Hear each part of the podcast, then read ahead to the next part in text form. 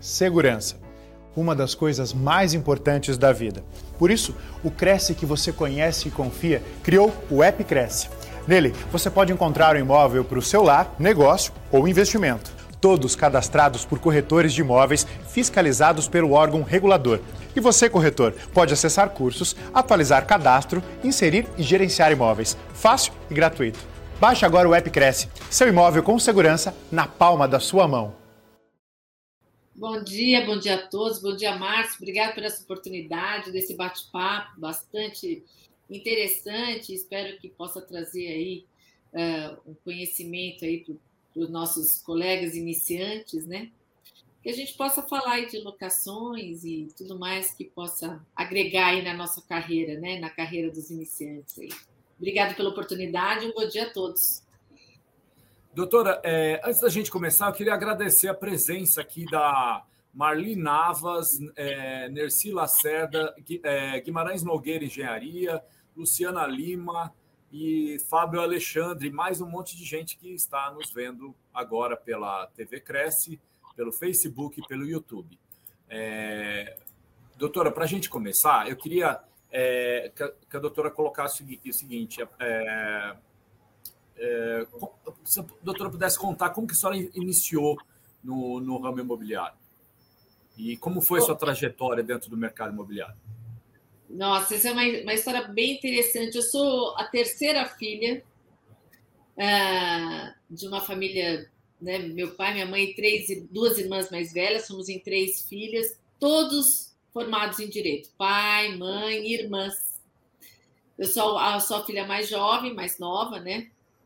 Uh, e nasci dentro desse ambiente jurídico. E meu pai passou a ter uma imobiliária para fazer a gestão de forma legal, né, irregular, dos imóveis dos seus clientes jurídicos. Então, como ele fazia muito, por ser advogado, fazia muito inventário, então ele passava a fazer a gestão dos imóveis dessas famílias. Uh, e com isso, outras questões imobiliárias, regularização de áreas e assim por diante. Então, eu nasci nesse ambiente aí jurídico, né? E quando eu me formei, é, eu gostava do direito, porém não gostava, não gosto até hoje, tá? Do contencioso. Então, eu sou muito mais uma advogada voltada para a área comercial e preventiva do que ir para o contencioso. Então, tu, toda a minha trajetória veio na questão de uh, uh, tomar cuidado para que a gente não precise chegar no judiciário. Então, a minha condição sempre foi aí a questão preventiva. E por meu pai ter a imobiliária, eu sempre gostei da área comercial, então foquei na área do direito e no mercado imobiliário. Mercado imobiliário voltado para o negócio, por isso, então, me tornei uma corretora de imóveis e hoje eu digo que eu sou uma corretora de imóveis com conhecimento jurídico. Né? E é isso que agrega na minha profissão, na minha carreira. Uh, então eu venho nessa toada desde 2000, bom, desde que eu entrei na faculdade, porque desde o primeiro dia que eu entrei na faculdade, meu pai perguntou como foi, gostou, como foi seu dia, que bom. Aí ele olhou para mim e falou assim: agora você tira o tênis e coloca um sapato, porque nós vamos para o escritório. E aí eu comecei a trabalhar no mercado imobiliário, querendo ou não querendo, né? mostrando imóveis, fazendo vistorias, enfim mesmo antes de ser corretora. Então, eu acabei dando assessoria ao meu pai, à imobiliária do meu pai, para essa para esse fim. Então, eu estou no mercado imobiliário há muitos anos. Não vou falar nem quanto que depois encontra, né, Márcio? Você sabe. Né? Então... ah, doutora. Mas olha, e como que é a atuação da doutora atualmente no, no, então, hoje, hoje eu tenho uma imobiliária. Áreas, é, hoje eu tenho uma imobiliária, essa imobiliária está aqui na, na, em São Paulo, na região oeste, em Pinheiros especificamente. Uh, a minha imobiliária ela dá assessoria jurídica e comercial, né, na parte de locação, venda, administração, uh, avaliação de bens para fins judiciais, enfim, ou mercadológico. Então, é, é bastante amplo, né? A nossa, a nossa atuação aqui é voltada para o mercado imobiliário e tudo que o mercado precisa. Então, aqui nós fazemos bastante locações, e aí dando atenção específica nas questões administrativas da locação, tomando todos os cuidados, aí entra a questão preventiva, né? Porque para o nosso cliente não precisar do judiciário, é necessário que seja feito um bom contrato, uma ótima uh, uh, vistoria, né? E que tome atenção em todos os quesitos de uma locação, né? Não é só o locador ser bem uh, discriminado no contrato, locatário, avaliação dessa documentação, da, das garantias oferecidas e assim por diante. É, doutora, o que é importante para quem vai iniciar, né? No caso, um estagiário é, é, que está se preparando para ser corretor de imóveis, o que é importante para ele? é, é, quais os cuidados que ele deve ter é, nesse, nessa, nessa entrada no mercado imobiliário, talvez pela porta da, da locação de imóveis? Nossa, isso é, uma, isso é super importante, que eu acho que a entrada para o mercado imobiliário é a locação, né? É um negócio mais rápido, mais, mais uh, ágil, né? É aquele dinheiro rápido que te entra, que paga as suas contas muitas vezes né? E a locação, seja ela de pequeno valor ou de grande valor, a atenção sempre tem que ser a mesma. Então, é muito importante para o novo corretor entender e conhecer primeiro o material que ele está uh, uh, trabalhando. Então, aquilo que ele vai comercializar, que é o imóvel. Então, conhecer muito bem aquele produto, saber como o produto está, onde está localizado, né? E como ele é, funciona no mercado, para que fim ele se destina, né? Comercial, residencial, né? industrial. É muito importante também uh, uh, saber qual é a lei, né? Para que diz respeito aquele, aquele imóvel, porque uh, a lei de locação ela diz respeito à lei 8.245/91, ele fala sobre os imóveis urbanos, tá? E às vezes as pessoas se tem alguma dúvida do que é imóvel urbano, quais não são, e aí a gente vai entrando um pouco na lei. Mas não vamos falar mais na lei, vamos falar mais assim, conhecer absolutamente o, o imóvel que você está comercializando. Uh, demonstração do imóvel, primeiro, falar tudo. Né? A gente tem um, termo que a gente usa muito no mercado americano, que é disclosure, é não esconder nada do que o imóvel tem. Então, se o imóvel tem uma condição específica de uso, ser claro para o teu cliente, demonstrar o imóvel como ele realmente é, não esconder nada e, e, e não deixar de responder qualquer pergunta que esse cliente possa ter.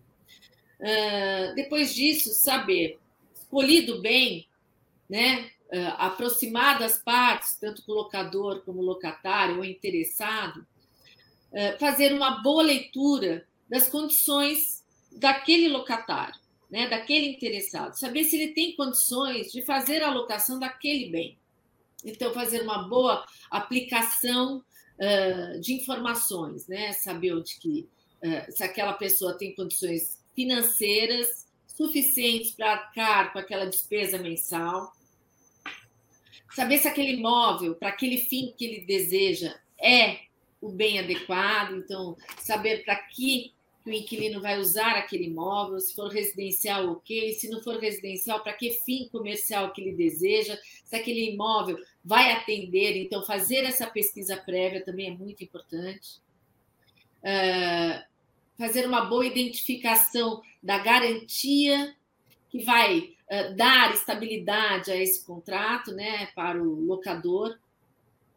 Uh, fazer essas, levar ao conhecimento de ambos as condições ao qual esse imóvel está inserido no mercado, não só para o proprietário, mas também para o inquilino, né? A relação de uso, a ocupação que ele pode ter, e assim por diante. Eu acho que isso aí é bem básico para que alguém possa efetivamente concluir uma locação, né? É... E uh, entrando dentro de um tema um pouquinho mais específico, doutora, a questão da vistoria do imóvel. Né? A doutora falou, olha, não esconder nada, né? É, eu acho que a gente já aproveita um gancho para falar de vistoria. Né? É, é, gostaria que a doutora discorresse um pouquinho sobre essa questão da vistoria, que muitas vezes é um pouco negligenciada, às vezes é, não é dada a devida importância para esse ato. E é, é um, é um documento tão importante, é um documento tão importante, ele faz todo sentido na locação. E quando a gente fala não, não, não, não esconda nada, é nesse sentido mesmo, Márcio, que a gente está falando. Ele tem que ser muito bem descrito. A, a, a vistoria ela é um documento que acompanha e faz parte do contrato de locação. Tá?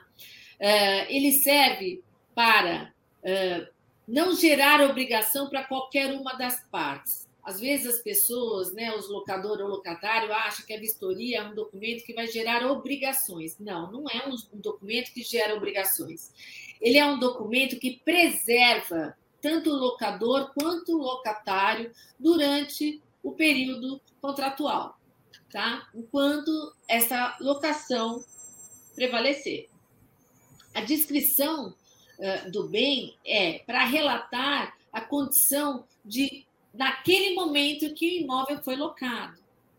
Então, fazer uma boa descrição do imóvel, da parte estrutural, mencionar questões é, estruturais, veja, o corretor de imóvel, ele não vai falar sobre patologia, sobre problemas estruturais, mas ele vai relatar se tem uma rachadura no, na parede, ele vai relatar se está faltando um uh, uh, azulejo dentro do banheiro, ou se há uma, uma mancha no teto, ao qual demonstra que houve ou que está havendo um vazamento. A lei é muito clara quando fala que o proprietário tem que entregar o imóvel para o fim aquele que ao, ao fim que se destina, tá certo? Então, entregar um bem em funcionamento para o inquilino é obrigação. Contudo, Uh, se nessa vistoria, na, no relato, deixar de apresentar qualquer item desses, como não estiver uma válvula hidra, hidra funcionando, uh, a água não está chegando na caixa d'água, por exemplo, são coisas mais detalhadas que muitas vezes os corretores não se atentam. Não colocam nenhum item na tomada para saber se tem energia elétrica. Então, esse, essa, esses cuidados são necessários. Então, essa, essa vistoria feita pelo corretor é fundamental para que haja uh, uh, uma locação tranquila. Olha, eu sei que eu aluguei um imóvel onde existiam algumas questões de energia que não estavam chegando, algumas tomadas que não funcionavam. O locatário está sabendo disso, aceitou, aceitou as condições, ele não pode mais reclamar. Contudo, se ele fizer a solicitação ao proprietário, olha, eu preciso desse imóvel uh, uh, funcionando na íntegra, você tem que pedir para que o proprietário faça as correções dentro do prazo de 30 dias. A partir dali, quem arca com todas essas condições de correção é o próprio inquilino. Então, é muito importante saber: ele gera obrigações? Não, ele não gera obrigações imediatas, mas pode gerar obrigações futuras na entrega da propriedade, tá? no uso dela. Então, a, a vistoria não é um simples relatório, ah, está pintado, não está pintado, né? Tem quantas janelas, quantas tomadas. Não é só isso. É também o funcionamento específico da propriedade. Tá? Deu para entender assim o que, que é a gente tem, os cuidados que a gente tem que tomar? Que olha, vou te falar, viu, Márcio, que não é uma dúvida só para os novos, não. Não são só para os recém uh, uh, colegas aí que estão entrando agora na, na profissão, mas são de muitos colegas que ainda têm um, um mau hábito de não fazer esse relato de forma uh, detalhada né? trazendo problema ou durante a locação ou pós-locação, na hora da entrega da propriedade. Né? Que deixou... é, doutora, com relação à entrega da propriedade, e, e a gente falando de, de vistoria, eu queria é, é, me aprofundar um pouquinho mais nessa questão. Por exemplo, é, lá no contrato de locação tem uma das cláusulas que fala que o inquilino vai entregar o imóvel nas, nas condições que ele recebeu, né, geralmente com a pintura adequada e, e se estava tudo funcionando, tudo funcionando. Mas aquelas situações de desgastes de, pelo uso natural né? A, a, a, pintura, às vezes, o inquilino, a pintura, é, ela não. Ele não sujou a parede de propósito. Não fez furos na parede, não colocou. Não fez furos e tal, hum. mas ela, com o tempo, ela ela a, a, assumiu uma característica, por exemplo, desbotada, um pouco suja, porque o bairro às vezes tem muita poeira, né? E tudo mais. Como fica? É, é, é, é e aí o inquilino ele sustenta: olha, a, eu, eu não sujei as paredes, as paredes estão em ordem, né? Poderá o proprietário? É uma, é, é uma pergunta que eu estou fazendo assim meio provocativa. Poderá o proprietário falar: não, eu, quando eu te entreguei, ela, ela, a pintura era nova portanto, você vai ter que me entregar também com uma pintura nova. Dá esse embate? Costuma ter esse tipo de, de, de, de questionamento por parte do. A, o embate entre, olha, o, o, um, uma, uma característica pelo uso natural, né, do tempo, transcorrer do tempo, e uma característica do mau uso, né? Porque tem coisa que é mau uso, a pessoa encheu de furos, é, os móveis é, rasparam a parede, a, massa corrida da parede e, e fez um buraco, né? É, são, são situações mesmo de, de, mal, de, de, que a gente pode considerar de mau uso, né? Mas assim, como é que fica, doutora? É comum esse tipo de embate para é, é, no final, na, na hora de entregar o imóvel? É muito comum quando a gente não tem, por parte da vistoria formal, a questão da, da descrição. Então, muitas vezes, muitas vezes deixam de mencionar que aquela locação, que o proprietário, antes de entrar o inquilino, ele fez uma pintura. Então, é uma pintura nova, recente, que é uma condição que o proprietário exige quando sair o inquilino. Olha, estou te entregando um imóvel uh, pintado, com pintura nova, absolutamente uh, regular. Mas isso tem que estar mencionado. Tem muitas questões, tem muitos imóveis que a gente relata que a pintura está boa, em bom estado de uso. Não significa que ela foi feita recentemente para a entrada do inquilino. Quando há essa condição de não relato, há discussão. Então, é muito importante. Nas minhas vistorias, nas vistorias aqui da minha empresa, eu sempre deixo muito claro que, ao sair do imóvel, a pintura tem que ser nova, quando ela efetivamente foi feita antes do inquilino entrar. Há situações de que foi feita a locação, a, a locação anterior tinha sido com uma pintura nova, o inquilino saiu porque não, há, não havia nenhuma uh, nenhum dano na pintura, então não houve furos, não houve móveis batendo, não há marcas né, de, de prateleiras ou de quadros ou de, né, às vezes, de alguma, algum sinal comercial, né, quando há um, um imóvel uh, comercial, que às vezes as pessoas pintam o seu logo na fachada e assim, ou sua cor, e que de, devolvem a, a propriedade em perfeito estado, como nova. Então, aí não há como exigir, porque não há um dano é, efetivo pela propriedade. Mas ela tem que ser, no início, previamente já determinada, para que não haja essa discussão final. Uma pintura nova é uma pintura recém-feita para a entrada desse inquilino. Uma, uma, uma, pintura no uso, ela não exige que o inquilino, ao final da locação, pinte o imóvel, a não ser, a não ser que ele venha a causar dano a essa pintura nessas questões aí que nós falamos, né? de marcas, furos, colocações de objetos, ou até mesmo encostar móveis, como você falou, que acaba fazendo alguma marca na parede ou caindo, ou até mesmo, viu, Márcio, tem questões assim, por alguma questão de que teve uma questão, vou falar um, um caso prático de um inquilino que uh, ele não pôs nenhum nada no imóvel, não pôs nada. Só que ele teve, durante a locação, um problema com uma torneira. Uma torneira que ele não fechou direito, e essa torneira ficou, pingou e entrou água e acabou molhando as paredes. E houve, então, aquela marca de água na parede. Tá? Uh, e ficou aquele, aquela marca, aquela, aquela que justamente por causa desse vazamento causado pelo próprio inquilino. Não era um problema estrutural. Era um problema de uso, mau uso da, uh, do equipamento. E ao final ele não quis pintar. o imóvel porque o imóvel não era pintado. No final das contas, nós conseguimos uh, fazer com que uh, a própria seguradora fizesse a, a pintura, porque constou da vistoria que não havia marcas, que não havia nenhum problema. Mas como foi causado pelo inquilino, a própria seguradora pagou. Tá? Perfeito. Olha, doutora, e uma outra situação assim: a, o inquilino faz uma benfeitoria para o imóvel sem autorização, né?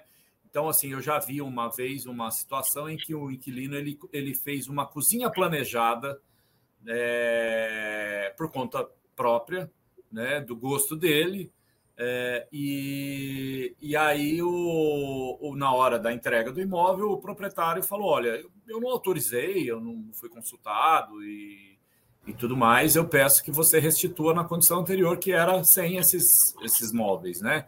são bons, etc. Mas eu não, eu, eu não, eu não te pedi para fazer e, e, e, tudo mais.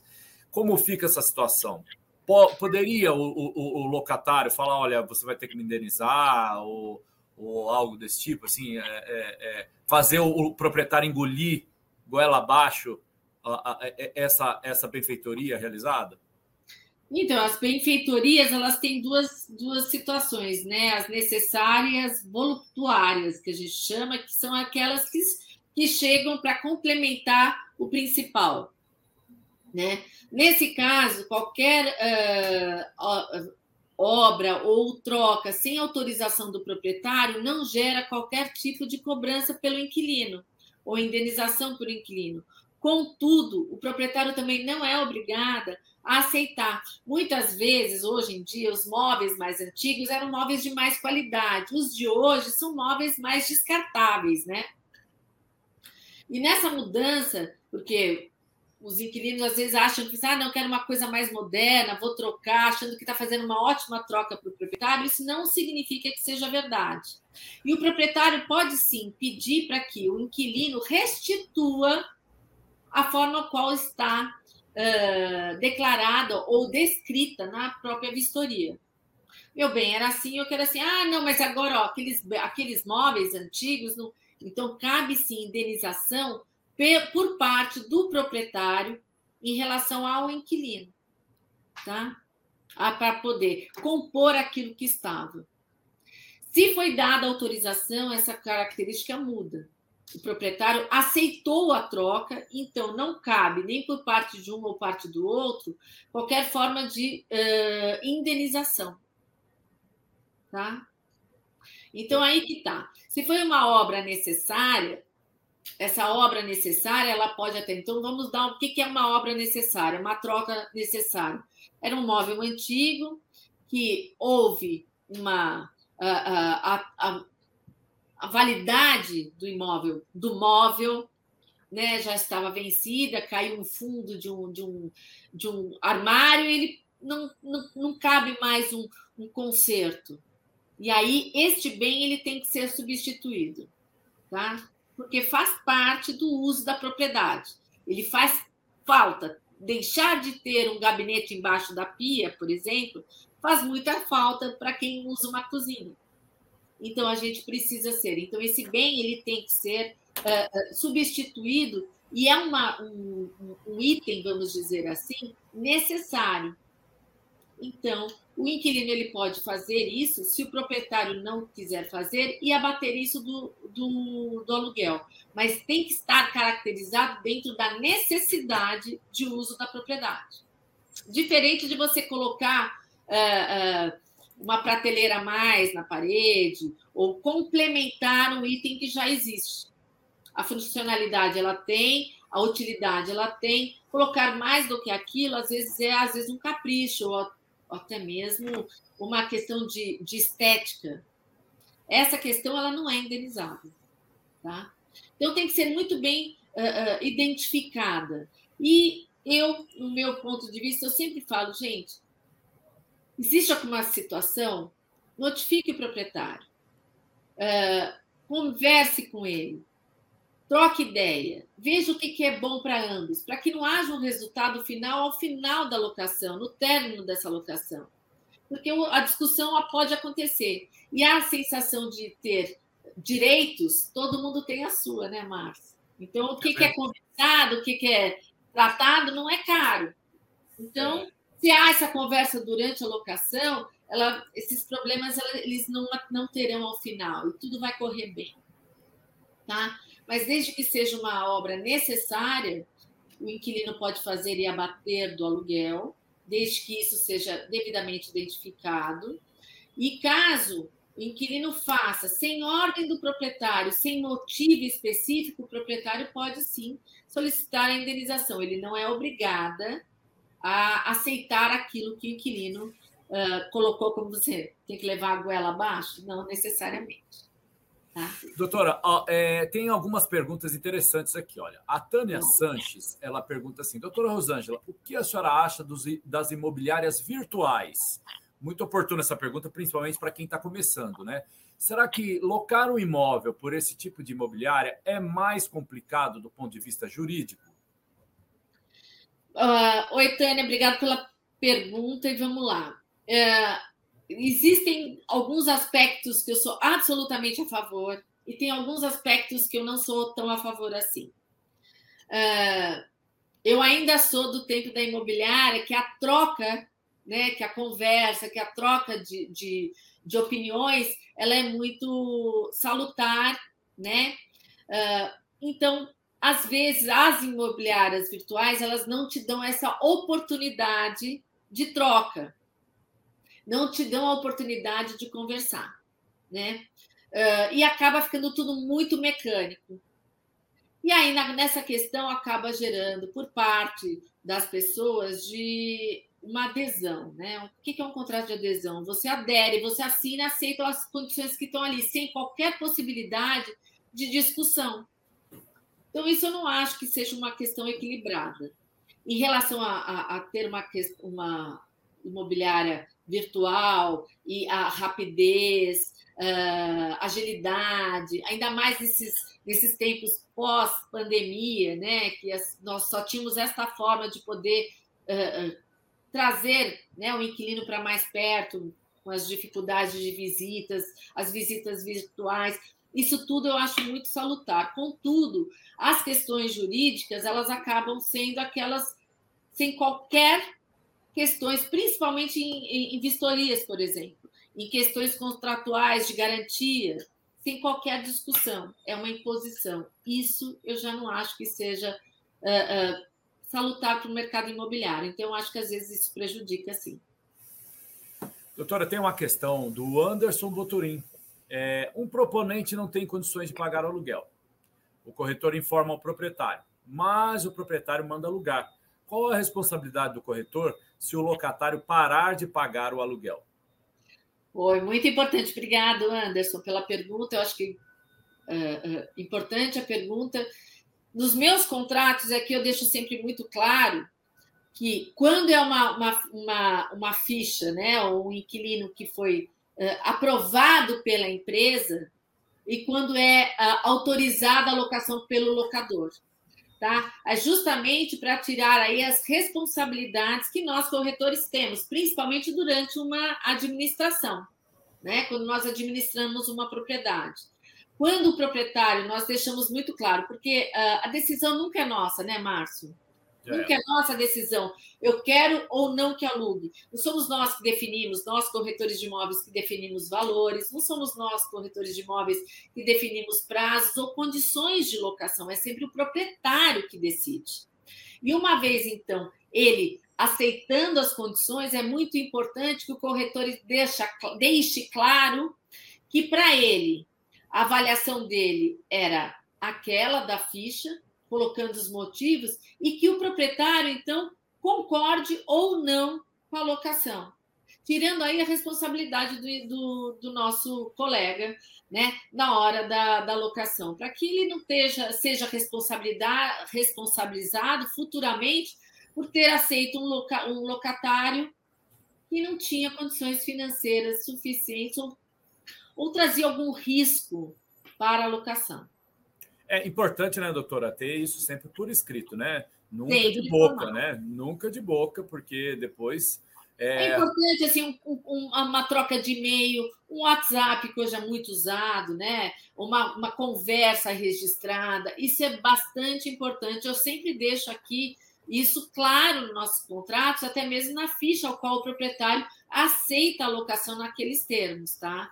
Então, às vezes, não é possível o proprietário assinar, né? Não traz mais uma troca de e-mail, ok, concordo, estou ciente, estou de acordo, através de um e-mail é perfeitamente legal e suficiente para preservar o colega na hora desse trabalho. Com certeza. O locador pode exigir que o, o locatário não tenha animais é, isso pode ser uma exigência do proprietário colocada numa das cláusulas do contrato, doutor? É uma condição, não é uma exigência, é uma condição, né? Que o proprietário não quer dentro do seu imóvel um pet ou um pet de grande porte. Né? Isso acontece com alguma frequência, até mesmo porque tem muitos prédios hoje em dia em São Paulo que não cabem pets, por serem imóveis pequenos, às vezes de de poucos metros quadrados que não comportam, até mesmo porque é sempre um, é sempre um muito pertinho do outro e qualquer latido ou qualquer movimento do pet uh, interfere no sossego do nosso vizinho. Então já existem prédios que não não não admitem isso. E essa condição ela pode ser levada assim ao locatário, tá? Onde aquela locação tem que estar perfeitamente descrita, aquela condição descrita no contrato de locação, que não é permitido PETs. Tá? Isso não é só numa locação de 30 meses, locação residencial, mas também numa locação de temporada, que é muito mais né, exigido, porque locações mais curtas, às vezes de férias, que as pessoas querem levar os seus pets e não podem, justamente porque a, a, a propriedade tem essa restrição de animais, né? Às vezes um condomínio fechado por questões de segurança, animais mais uh, uh, violentos ou mais agressivos, que aí é para uma preservação mesmo de quem é, de quem está usando a propriedade de um modo geral. Doutora, falando, aproveitando o gancho da, da locação por temporada, é, a doutora poderia falar um pouquinho mais sobre essa, essa, esse tipo de locação de curta temporada, do ponto de vista jurídico? Esse tipo de locação, por exemplo, Airbnb, é, seria permitido em empreendimentos residenciais? Então, hoje até teve uma recente, uma, uma, uma recente decisão, né? que determina o seguinte, que o Airbnb ele é uma, uma, uma modalidade recente no mercado imobiliário. E existem muitos prédios, né, que quando nasceram não tinham essa especificação, esse, esse, essa modalidade não existia. E que hoje tem muita gente fazendo a locação para essas locações rápidas de temporada, e às vezes é uma temporada muito curta, são dias, né, ou 24 horas, 36 horas, assim, são locações curtas que trazem incômodo, até mesmo uh, insegurança para os demais condôminos. Muito bem. Hoje, os condomínios eles podem estabelecer, né, com a sua maioria de votos, assim, alterar o seu, a, a sua convenção de condomínio, proibindo a alocação. Mas vamos deixar uma coisa bem clara, Márcio. Isso tem que estar especificamente estabelecido nas normas de condomínio e na convenção de condomínio. Caso contrário, não há como proibir. Agora, uma vez proibida a, o Airbnb ou a, a, o prazo de permanência, porque tem muitos prédios que estão autorizando desde que a locação seja de no mínimo sete dias né, que seja uma alocação por temporada, portanto, mas não tão rápida, que haja uma rotatividade muito grande e que interfira isso principalmente na segurança do prédio. Então, uma vez estabelecida pelo condomínio a não locação ou, ou estabelecido um prazo, é possível sim negar a locação temporária. Contudo, se isso for admitida já na convenção de condomínio, principalmente nos prédios recentes, nos novos lançamentos, se está estabelecido, não há como negar. O proprietário pode sim fazer, dentro sempre estando dentro daquilo determinado de prazos, né?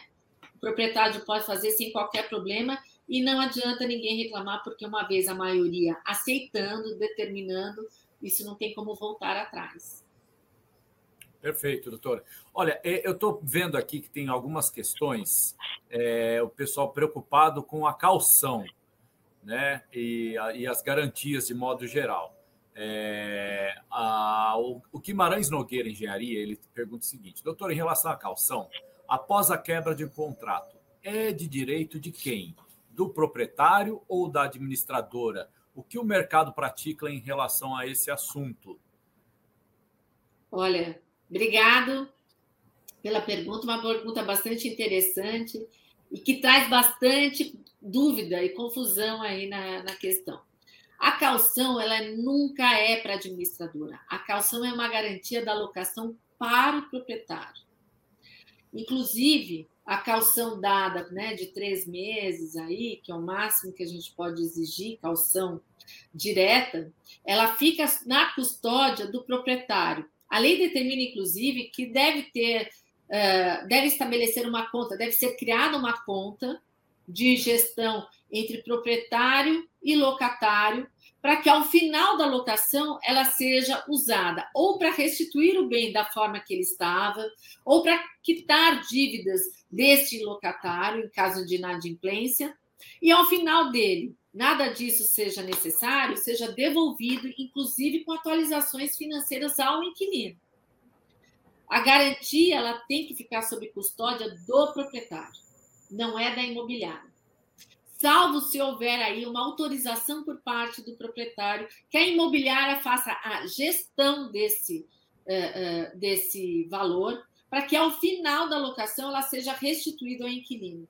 Há algumas coisas, eu aqui no meu escritório eu tenho algumas situações dessas onde o proprietário me deixou como responsável porque eles não moram no, no país. Então, por uma questão de gestão, eles deixaram sob critério da imobiliária, sendo que a imobiliária terá que atender à legislação. Ao final da locação, de acordo com o contrato, ele deve ser devolvido ao inquilino com os devidos reajustes de lei, ou né, atualizados financeiramente e devolvidos, cair no mínimo com juros de poupança. Essa condição ela vai estar estabelecida em contrato também, tá? Sempre muito claro. Como a gente falou, sem segredos, a gente tem que deixar tudo muito claro em contrato, deixar isso estabelecido em contrato mas é muito claro que essa condição, esse direito nunca é da imobiliária, ela nunca é da administradora do patrimônio, e sim é uma relação de garantia entre locador e locatário. Perfeito. Doutora, e quais seriam as modalidades assim de, de, de garantia que a gente é, mais é, vê assim no mercado? Acho que são, não são muitas, né? Então, hoje nós temos algumas, algumas modalidades novas aí que vieram para complementar a lei, né? Que já existem na lei, aliás, mas elas tiveram uma, eh, uma evolução. Então, vamos dizer assim: então a lei hoje determina calção, né? Calção em valores, calção real ou monetária, calção, uh, fiador e títulos, né?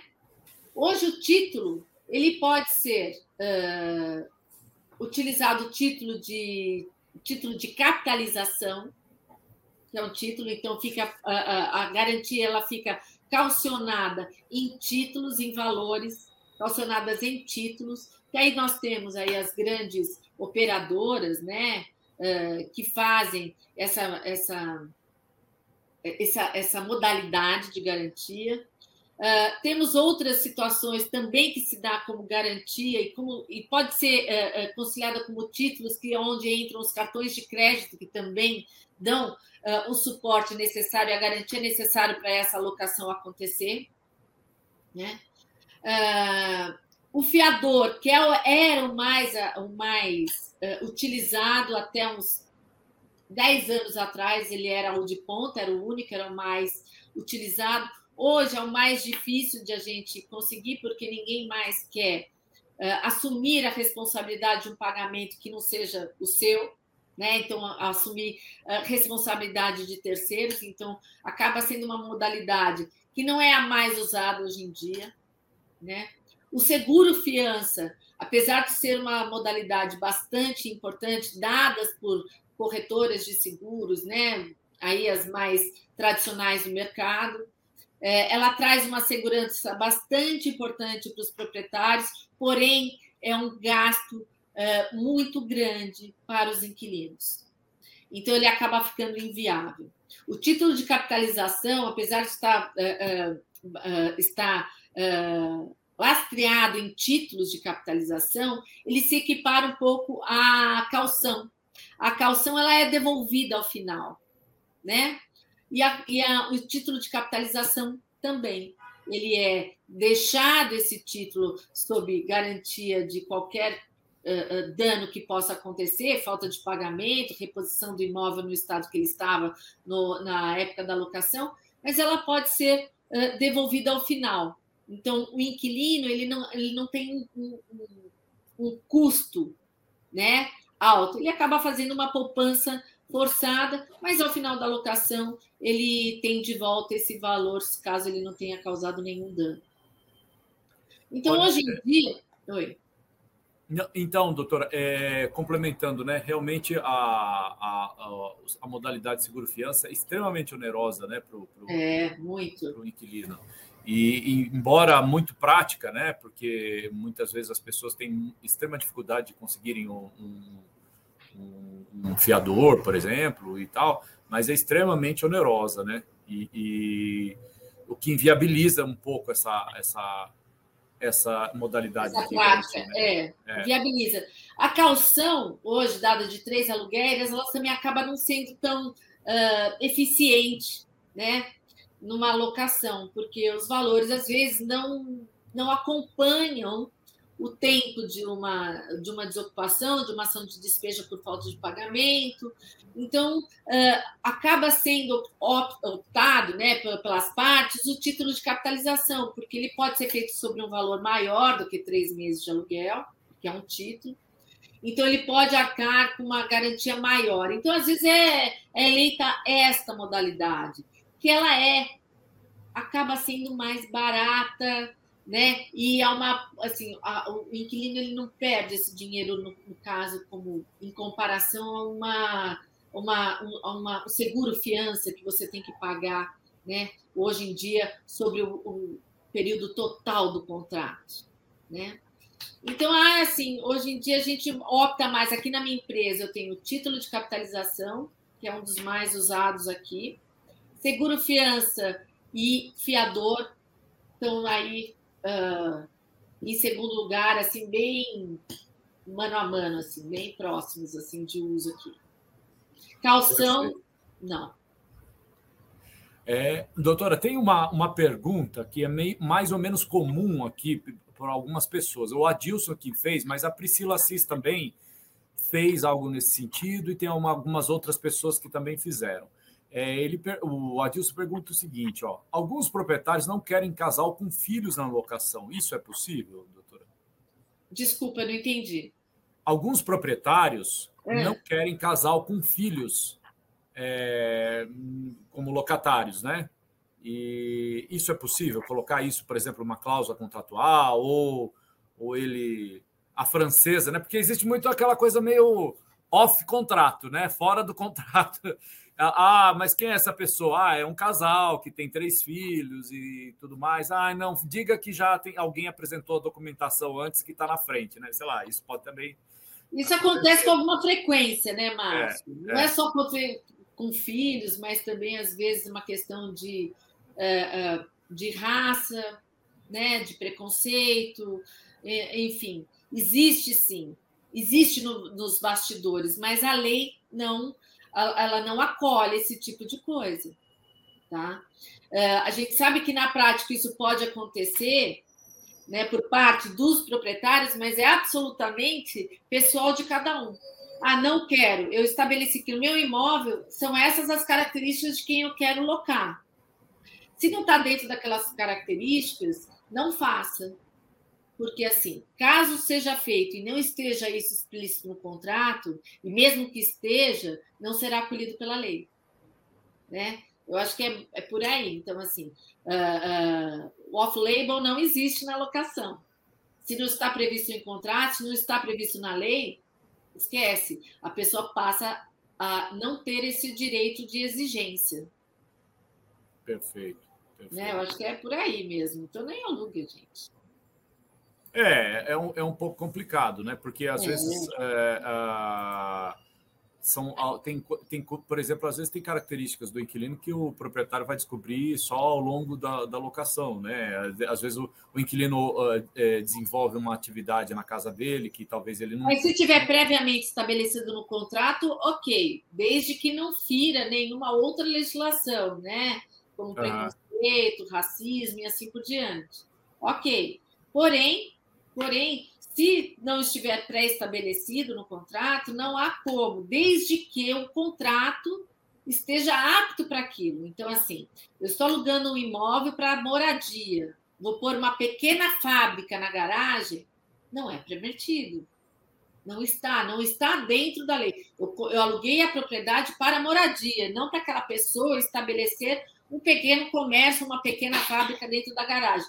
Se eu assim estabelecer, eu proprietário, eu posso sim pedir a desocupação do imóvel, promovendo inclusive a quebra contratual. Tá? Mas isso está estabelecido no contrato, existem as regras, então é bem importante que você entenda interpretar a lei, mas também em conjunto com aquilo que foi estabelecido em contrato, para o uso do bem. Então, uh, doutor, por exemplo, uma, um, a questão dos costumes atualmente tem sido muito uh, trazida à tona na sociedade brasileira, né? Então, por exemplo, sei lá, um, um, inquilino que eventualmente desempenha alguma função é, considerada, do ponto de vista dos costumes, não muito adequada para o prédio ou para, ou para a casa e, e tal. Pode o locador invocar essa, essa condição de desvio de finalidade para para numa questão de costume. Por exemplo, é, é, eu, eu morei num prédio em que a, uma locatária ela desenvolvia uma atividade autônoma né? e, e aí a, se descobriu depois e aí o, o, proprietário pediu o imóvel para ela e ela acabou saindo, ela não quis entrar no embate, né? É, é, mas, assim, é, isso é. O, o, caberia, por exemplo, o proprietário invocar uma, uma, uma, essa situação, essa condição de desvio de finalidade para pedir o imóvel, ou é, invocar a quebra do, do, do contrato? Ah, lógico. Isso principalmente se traz incômodo a terceiros, né, Márcio? Então, assim, às vezes uh, uh, na sua própria moradia atividades, como você mencionou agora, que possa trazer uh, incômodo para os, uh, os moradores, né, ou constrangimento aos demais, isso é possível sim. Tá? Uh, o proprietário invocar e falar que o imóvel está sendo, está havendo o desvio de uso da propriedade. Mas é sempre muito importante que haja uma prova, né, para que isso. Quem alega tem que provar, né? Tem que ter aí argumentos factíveis para que isso seja efetivamente, porque se não houver, uh, o inquilino tem o direito de se permanecer, porque não foi comprovado aquilo. Às vezes é, é só uma. Né? Hoje eu estou com um problema sério num prédio que querem que eu tire um inquilino, que é um inquilino ao qual eu administro, que ele tem um cachorrinho. Só que é um prédio de. Uh, 80 e poucos apartamentos, mas dizem que o cachorro que late é o dele. E tem tantos prédios, tem tantos cachorros no prédio, que eu já não sei mais se é o meu inquilino, porque ninguém provou. Ninguém falou que o latido era daquele cachorro que é do meu inquilino. E eu estou aqui falando assim, então, por favor, me provem que é o inquilino que está trazendo esse incômodo para todo o prédio, que aí nós vamos primeiro, né? Pedir para que ele resolva a situação, para que ele contenha o seu animal, o seu pet, e se tudo não for aí uh, uh, conseguido sanar essa, esse problema, aí sim eu peço para que ele uh, saia da propriedade, porque ele está trazendo incômodos para os demais, né? Só que não há prova, e se não há prova que alegue, o inquilino também não tem essa. Não, não, não absorve esse ônus, entende? Perfeito. É, doutora, é, a Nerci Lacerda, ela, ela faz a seguinte pergunta. Uma amiga minha alocou seu apartamento por conta própria. Quais os riscos que ela pode ter Isso é uma, é uma nova tendência, a pessoa é, é, deixar o corretor de lado e ela própria querer fazer seu, a sua administração? Eu acho um pouco complicado, né, doutora? Eu, eu sinceramente, assim, acho. Uh Desaconselhável, né? Totalmente desaconselhável. O corretor de imóvel ele tem esse conhecimento, ele sabe, é, é, ele sabe conduzir a locação, ele vai saber, inclusive, orientar essa proprietária quais são os riscos que ela tem com aquele inquilino, né? Mesmo que ela queira fazer, ele que tem uh, uh, uh, conhecimento de elaboração das cláusulas contratuais, de fazer uma boa vistoria, né? de, de orientar as partes né, de preservar as partes. Não é só inquilino, não é só proprietário, são ambos. Né? Descartar a mão de obra de um especialista, de um expert, não me vê, não acho que seja uma decisão inteligente do meu ponto de vista. O corretor de imóvel ele é treinado, é, é, é, é ele, se, ele se promove, ele se compõe para saber todas essas questões né, de uma locação, da lei, o que, que pode, o que, que não pode, até mesmo de escolher a melhor moradia ou o melhor inquilino para aquela propriedade. Porque quando, voltando um pouco naquela, na, na, na pergunta anterior, onde o proprietário ah, ele pode estabelecer que ele não quer pet. Se ele não quer pet, em que o, próprio corretor vai falar assim: primeira pergunta que ele vai fazer: você tem pet? Então esse imóvel não é para você, porque o proprietário não aceita pet. Então, o corretor de imóvel ele vai saber direcionar o melhor para as partes. E desconsiderar o trabalho tão importante do corretor, para mim, é uma, é uma falta de inteligência, me perdoem os que fazem, né? Mas é por aí. Ah, com certeza, né, doutora? Eu acho que assim, é, passou da, da, da, época das pessoas pararem de achar que o trabalho do corretor é um meramente aproximação das partes, né? Vai muito além de, de, de meramente aproximar o, o, locador e o locatário, o comprador e vendedor. É, algo vai além disso, né? E, e que as pessoas Mas, têm que saber valorizar. Tá com, quando você está com dor de dente, você vai aonde? No dentista, né? Então. Então, cada um no seu quadrado, não é mesmo? Você não vai no fisioterapeuta para cuidar dos dentes, não é isso? Então, assim, habilidade, cada um tem a sua, expertise, cada um tem a sua, vamos usar. É por isso que nós temos hoje as, né, as, as especialidades, para que elas sejam usadas, para que elas sejam, uh, uh, tra que traga para qualquer pessoa o conforto, a segurança que é necessário, evitando problemas futuros, né? É o preventivo que a gente chama aí, não é? Exatamente. Olha, dentro dessa questão do preventivo, doutora, tem uma pergunta do Guimarães Nogueira de novo, olha, que eu achei bem interessante. Voltando um pouco um tema que já abordado. Caso o proprietário gaste o valor da calção, a administradora será solidária em caso de um processo? Como nos, como nos proteger dessa situação? Não. A, a, desde que o valor esteja uh, uh, sobre a custódia do proprietário, uma vez estabelecido em contrato, né? Ó, o valor da calção vai ficar sob custódia do proprietário. E ao final da locação, se não acontecer nenhuma questão que precise usar do valor, como pagamento do aluguel, pagamento de impostos, reposição do imóvel uh, ao estado que ele locou, esse valor ele tem que ser devolvido para o inquilino, de alguma forma.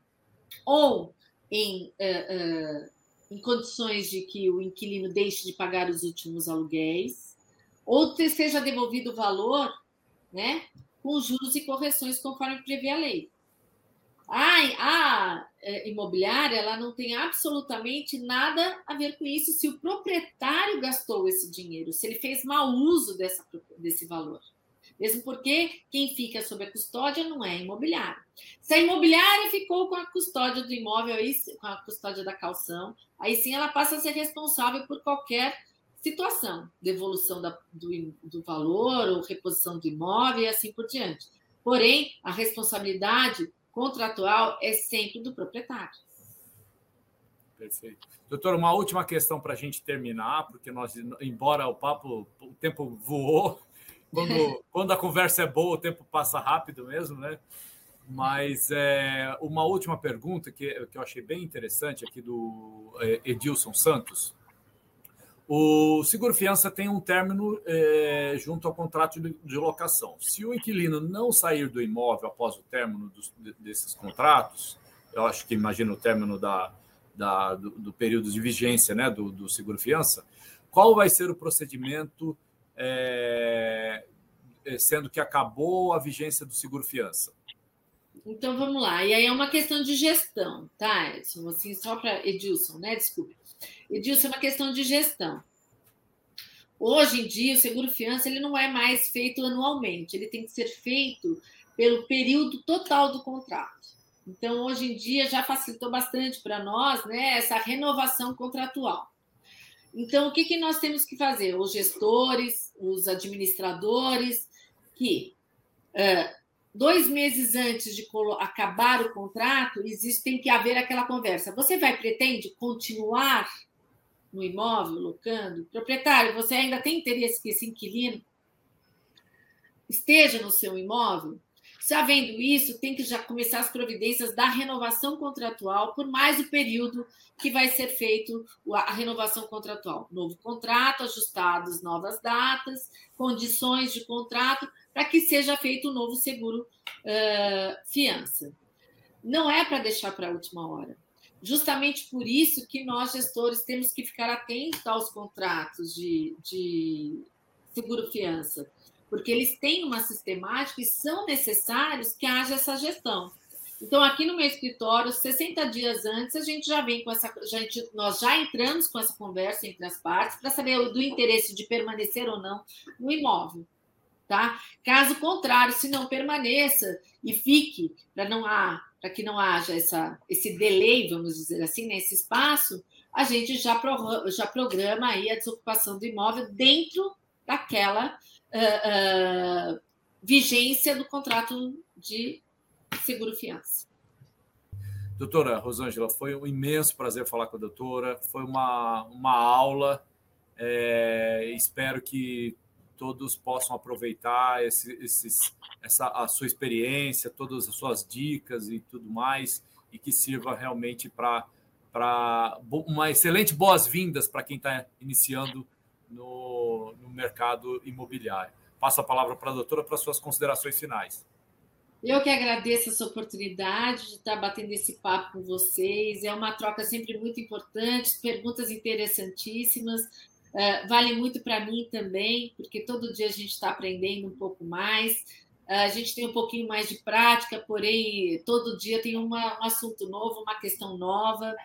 Uh, obrigado, doutor Márcio, pela gentileza aí de de fazer essa mediação. É sempre muito importante para nós, conselheiros e corretores de imóveis, estarmos próximos dos colegas, né, que venha sempre para o Cresce São Paulo fazer parte e, e, participar do dia a dia né, da, no, da nossa gestão, das, das atividades que nós temos, Uh, tem uma coisa que eu sempre falo que conhecimento nunca é demais, então todos os dias nós estamos aprendendo, todos os dias nós temos que correr atrás do conhecimento, né?